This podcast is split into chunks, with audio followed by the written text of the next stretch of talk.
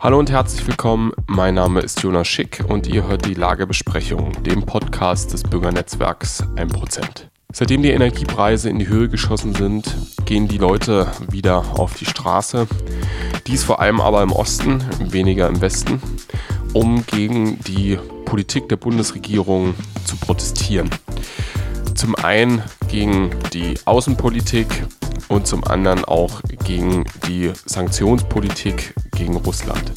Nun ist einer äh, der Zentren, wo immer wieder regelmäßig demonstriert wird, Zwickau. Das war auch schon bei den Corona-Protesten so und setzt sich jetzt fort. Einer der Organisatoren dieser Proteste ist Jonas Dünzel. Er ist stellvertretender Kreisvorsitzender der AfD in Zwickau. Morgen ist in Zwickau nun eine ganz besondere Demo. Es kommen nämlich Hochkaräter wie Björn Höcke, Jörg Urban, der sächsische Landesvorsitzende, aber auch Dr. Maximilian Krah, der für die AfD in Europa sitzt, sind morgen alle auf der Kundgebung. Außerdem wird auch das Vorfeld vor Ort sein. Ähm, einmal wir als ein Prozent werden dort äh, mit einem Stand stehen. Dann werde ich noch die zehnte Ausgabe der Kehre verteilen, von der wir glücklicherweise einen unverhofften Überdruck hatten. Also es wurden mehr Ausgaben gedruckt, äh, als eigentlich bestellt waren. Und genau diese ähm, überzähligen, überschüssigen Ausgaben werden wir morgen in der Menge für umsonst verteilen. Also es gibt einige Gründe, um morgen nach Zwickau zu kommen. Ähm, hier auf der Lagebesprechung spreche ich jetzt aber gleich mit äh, Jonas Dünzel darüber, was die Leute äh, zu den Protesten antreibt, wie es denn generell so abläuft, so, so eine Demo in Zwickau zu organisieren und was dann auch die Ziele hinter den Demos äh, ist. Also wo geht's hin? Was will man mit den Demos erreichen? All das erklärt mir jetzt dann Jonas Dünzel gleich im Gespräch. Hallo Jonas, herzlich willkommen auf der Lagebesprechung. Hallo Jonas, schön, dass ich das mal zurück sagen darf, wenn sich zwei Jonas so unterhalten. Das ist ja auch mal was Neues. Ja, es ist ja in unserer Altersklasse ein relativ weit verbreiteter Name. Ähm, ich hatte in meiner, in meiner Klassenstufe auch, wenn mich nicht alles täuscht, drei oder vier Namensvetter. Also, okay. ja, von daher nicht ungewöhnlich.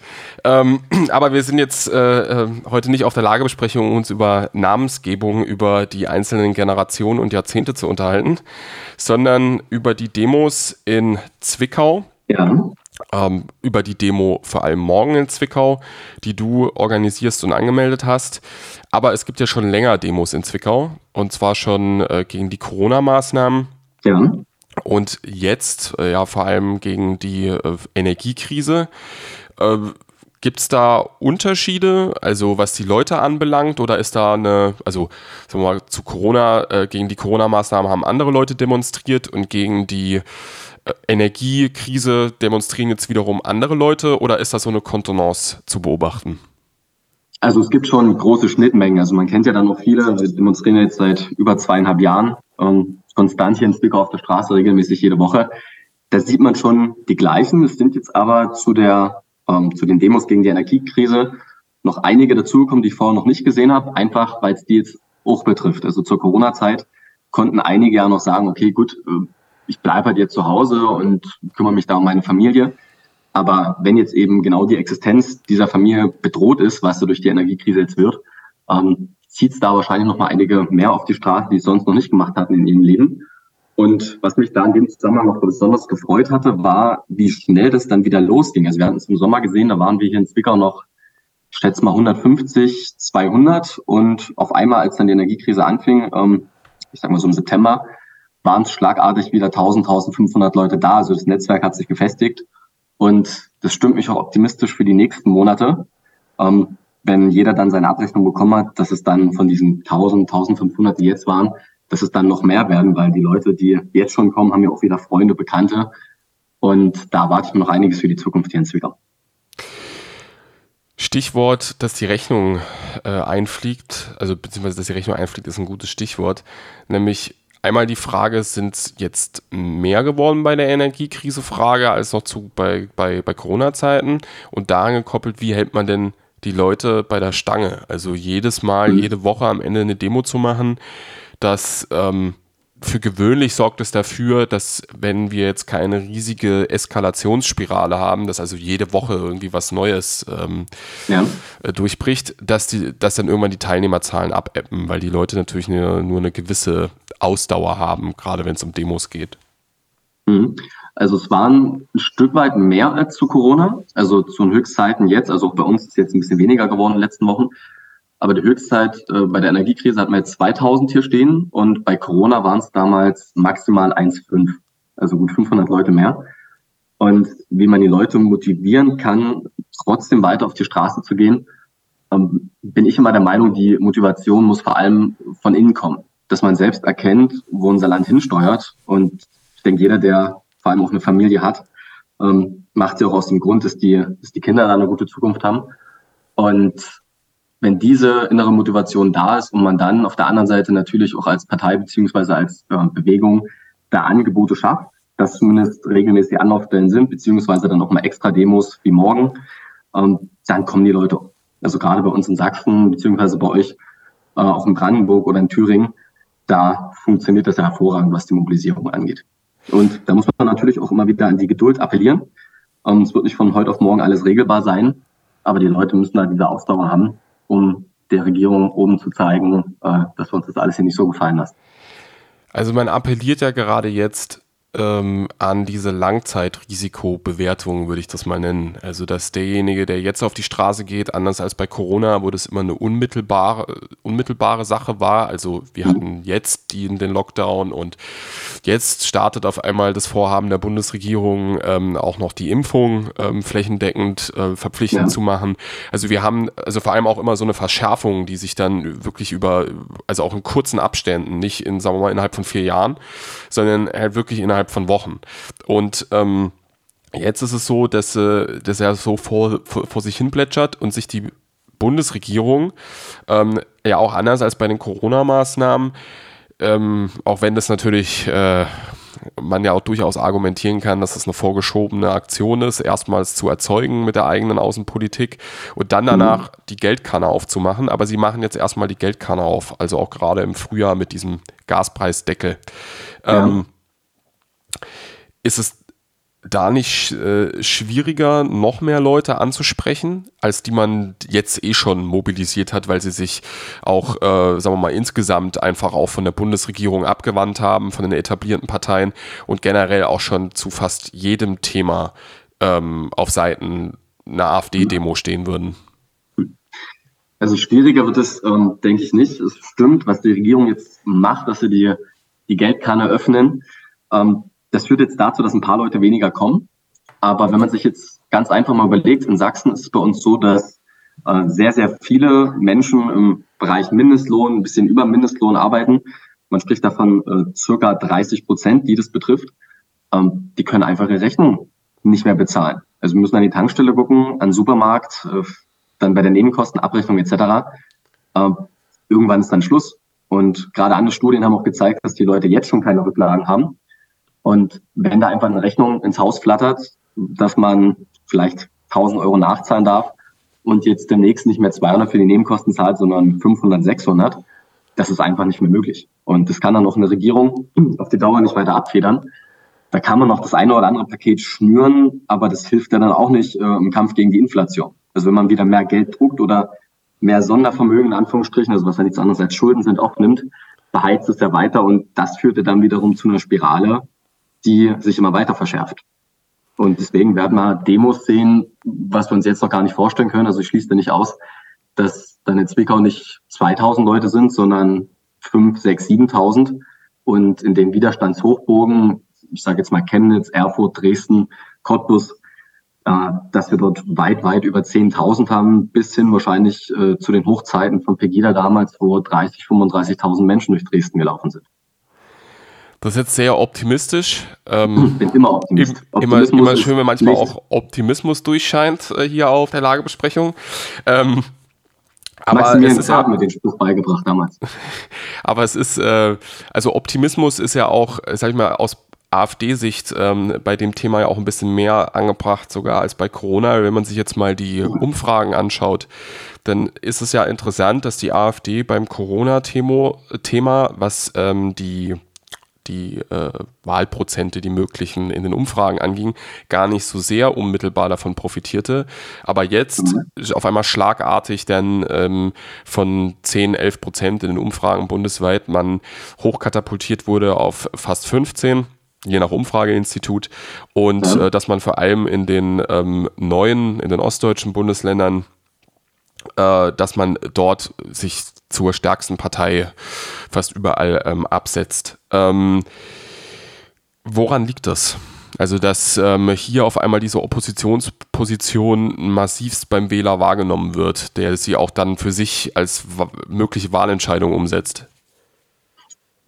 Ich denke, es liegt doch einen großen Teil daran, was in den letzten Jahren gelaufen ist. Also es ist immer die Frage, glaubt man dem den öffentlich-rechtlichen Medien oder dem Narrativ, was da geschürt wird? Oder glaubt man das eben nicht? Und durch die letzten Krisen, sei es jetzt Massenmigration seit 2015, ähm, Corona, alles, was dann kam, sind es ein Stück weit immer mehr Leute geworden, die sagen, okay, ich glaube jetzt nicht mehr daran, was auf ARD und ZDF kommt. Und das alleine hilft ja schon. Also wenn jemand sagt, okay, das ist jetzt nicht die Wahrheit, die dort berichtet wird, ich schaue mir jetzt auch mal eine andere Seite an, also dementsprechend ähm, jetzt unsere Perspektive, und der sagt dann für sich, okay, das klingt für mich schlüssiger, beziehungsweise ja, die haben ja recht, beziehungsweise haben jetzt seit Jahren davor gewarnt, dass wenn man ähm, mit dieser Energiewende die ganze Energieversorgung äh, auf schwammige Beine oder auf ein schwammiges Fundament stellt, ähm, dass die Preise dann irgendwann auch dementsprechend explodieren. Jetzt noch mit dem externen Faktor, der dazu kam. Das, das begreifen die Leute. Also, dass die Erzählung von uns eben nicht die falsche war, sondern dass die, dass die Medien da gelogen haben und dass jetzt an allem äh, Putin oder wer auch immer dran schuld ist, also dass die Regierung jetzt anderen da einen schwarzen Peter zuschiebt, das kauft den einfach keiner mehr ab hier in Sachsen. Und deswegen steigen da die Umfragewerte und wir spüren das an den Infostanden. Wir standen gestern in Glauchau in der Nähe von Zwickau. Da kommen auch immer mehr Leute und sagen, okay, ich habe früher nicht AfD gewählt, aber ihr hattet einfach recht, was die Prognose für die Zukunft angeht, dass das alles nicht funktioniert. Und sodass dann Wähler, die uns noch nie gewählt haben, das Kreuz wahrscheinlich bei der nächsten Wahl bei uns machen werden. Also so erkläre ich mir zumindest die aktuellen Umfragewerte hier im Osten. Du hast ja schon angesprochen, äh, in Brandenburg ist die AfD zumindest gleich auf mit der SPD, je nachdem, was für eine Umfrage. In Thüringen liegt die AfD vor den Linken. Bei uns in Sachsen sind wir jetzt auch äh, auf Schlagdistanz zur CDU, die ja sonst hier teilweise mit absoluter Mehrheit regiert konnte in Sachsen. Ähm, das wird sich alles noch weiter drehen. Und ich glaube nicht daran, dass die Regierung da jetzt irgendeinen Weg findet, um aus der ganzen Geschichte wieder rauszukommen. Weil wenn das Vertrauen bei den Leuten einmal weg ist, dann kommt es auch nicht wieder.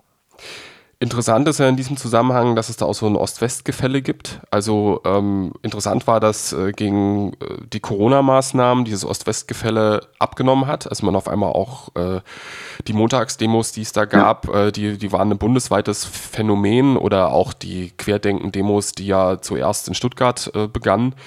Ähm, also die Frage, warum war es gegen Corona ein bundesweites Phänomen, relatives bundesweites mhm. Phänomen. Und warum ist es jetzt bei der Energie mehr ein Ostphänomen, die Demos? Also, weil wir sehen ja diese Kontinuität ähm, dieser Demonstration hauptsächlich im Osten.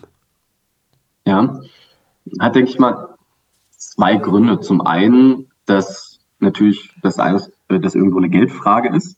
Also im Osten haben wir nun mal ein durchschnittliches äh, oder ein geringeres Durchschnittseinkommen.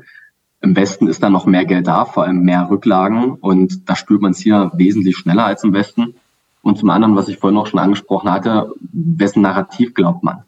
Und da sehen wir es ja, dass im Westen gerade viele eben noch das öffentliche Narrativ glauben. Wenn dort berichtet wird, okay, äh, es gibt da einen Bösewicht in, in Moskau, der ist dran schuld, dass jetzt die Preise durch die Decke gehen, ähm, dann glauben die das einfach. Und im Osten hat man da schon lange gemerkt, dass das eben nicht stimmt. Und ähm, deswegen das ist meine Erklärung, warum es im Osten jetzt wesentlich größere Proteste gab als noch im Westen. Aber selbst dort wird irgendwann der Punkt erreicht sein, wo die Leute das durchschauen und sagen, okay, ähm, ich kann jetzt meine Rechnung nicht mehr bezahlen oder die Rücklagen, die ich mal hart erarbeitet hatte, sind weg. Deswegen wird es da auch große Demos geben. Bin ich überzeugt von.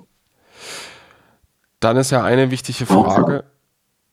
Dann ist ja eine wichtige Frage, ähm, was kommt nach den Demos? Also welches Ziel verfolgt man damit? Also gehen wir jetzt mal von deinem optimistischen Bild aus, dass mhm. dann da 30.000 oder noch mehr Leute sich irgendwann in Dresden versammeln werden.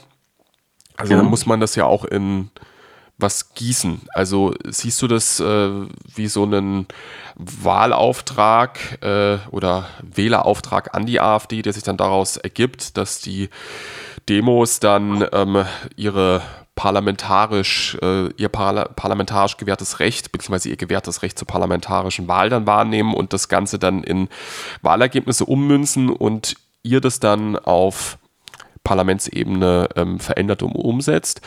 Oder ja, ähm, verläuft sich das vielleicht auch am Ende oder explodiert, wird dann explosiv mhm. und äh, äh, äußert sich dann gar nicht ähm, als ein Weg ins Parlament? Also ich sehe das aus zwei Perspektiven. Zum einen natürlich, was wir hoffen, dass die Umfrageergebnisse beziehungsweise die Wahlen dann dementsprechend stark für uns ausfallen.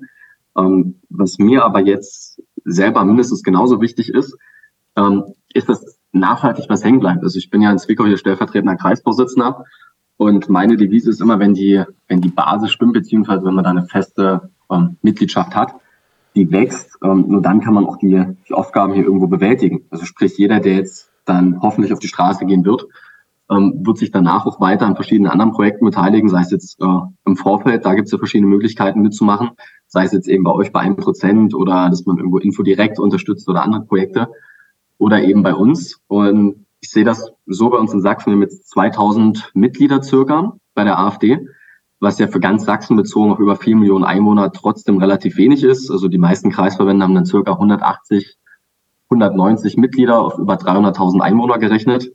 Ähm, da braucht es schon Unterstützung. Und gerade im Hinblick auf die Kommunalwahlen 2024, also die ja vor den Landtagswahlen bei uns sind, ähm, da gibt es so viele Flächen, wo wir noch keine Kandidaten haben.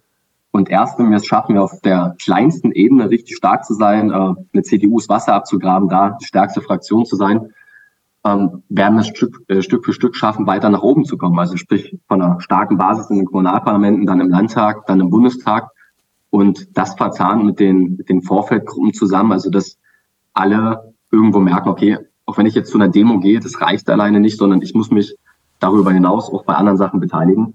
Und das ist die große Hoffnung, die ich habe, dass wir einen Mitgliederzuwachs sehen, aber auch eben andere Sachen mitwachsen gleichzeitig. Abschließend, weil morgen ist ja eine spezielle Demo, ähm, nämlich äh, mit einem parteipolitischen Hochkaräter, Björn Höcke. Ähm, mit wie vielen Leuten rechnet ihr denn morgen? Also die vielleicht auch dann äh, die, das wahrnehmen, was du jetzt äh, hier angesprochen hast. Ja, das ist eine interessante Frage. Also wir haben ja nicht nur ein Hochkaräter, sondern wir haben ja diese große Jahresabschlussveranstaltung ähm, mit gleich vier Hochkarätern besetzt bei uns. Also unser Direktabgeordneter aus dem Bundestag, Matthias Moosdorf, dann Maximilian Krah, der hoch bei einem Prozent schon war, ist ja Europaabgeordneter und Mitglied des Bundesvorstands. Dazu noch Jörg Obern als Landes- und Fraktionsvorsitzender von uns aus Sachsen und Björn Höcke dazu. Also viel mehr geht eigentlich nicht hier. Und deswegen haben wir jetzt eigentlich nicht die Angst in Zwickau, dass es morgen zu wenig werden. Wir haben für 1500 Leute angemeldet. Ähm, jetzt gehen die Schätzungen eher Richtung zwei, zweieinhalb. Einer hat jetzt sogar mal die Zahl 5000 in den Raum geschmissen. Einfach weil es die einzige Demo ist hier, glaube ich, im Umkreis von ja, 500 Kilometern, ähm, wo was los ist. Und deswegen wird es schon sehr, sehr voll werden morgen. Bin ich, bin ich überzeugt von. Und uns als Kreisverband war es dann nochmal wichtig, gerade zum Jahresende ist ja doch eine extrem turbulente Zeit, ähm, da ein Zeichen zu setzen, dass die Landesverbände Thüringen und Sachsen, von wo aus ja eine Veränderung absolut möglich ist, 24, äh, da zusammenstehen, äh, zusammenkämpfen. Und deswegen freut es mich, dass wir da so vier Hochkaräter gewinnen konnten für unsere Veranstaltung morgen. Und ich denke, es wird ein geiles Event, das man nicht verpassen sollte. Also ich bin zumindest gespannt, weil wir sehen uns nämlich morgen. Ich werde nämlich morgen mich auch auf den Weg machen nach Zwickau. Ähm, Herzlich willkommen jetzt schon mal. Ja, also morgen werden wir dann sehen, ähm, ob äh, deine Prognose eintrifft, äh, die Hoffnung, aber die Zeichen stehen ja gut. Äh, Absolut. Ich hoffe auf jeden Fall, dass es eintrifft und dann schauen wir mal auf morgen. Und äh, ja, vielen Dank, Jonas, dass du dir Zeit genommen hast. Und, ähm, Jonas, wenn ich, wenn ich noch mal ganz kurz unterbrechen ja, darf, ne, weil es wichtig ist für morgen nochmal. Ähm, also jeder, der das hört, plant euch bitte mehr Zeit ein. Also die Veranstaltung beginnt ja 18.30 Uhr. Wir werden ab 16 Uhr da sein mit der Bühne. Kommt so früh wie es geht, weil wenn wir für 1500 Leute angemeldet haben, viel mehr als 2000 passen nicht auf den Platz. Ähm, da besteht die realistische Chance oder die Wahrscheinlichkeit, dass wenn man zu spät kommt, dass man da leider nicht mehr draufkommt, weil der Platz eben komplett voll ist. Also Freitagnachmittag, setzt euch ins Auto, kommt am besten zwei Stunden früher, geht gern nochmal auf den Weihnachtsmarkt bei uns vorbei, der direkt neben dem Domhof ist. Ähm, es wäre schade, wenn Leute von außerhalb anreisen. Ich habe gehört, dass da welche aus Stendal, aus Sachsen-Anhalt, aus Bayern, aus Thüringen, aus Brandenburg kommen. Ähm, wenn man dann 18.30 Uhr dasteht und nicht mehr auf den Platz kommt. Also das nochmal ein ganz, ganz wichtiger Hinweis zum Schluss. Das lasse ich jetzt zum Ende einfach mal so stehen und verabschiede mich oder verabschiede uns hier von der Lagebesprechung und wir hören uns dann einfach zur nächsten Lagebesprechung wieder.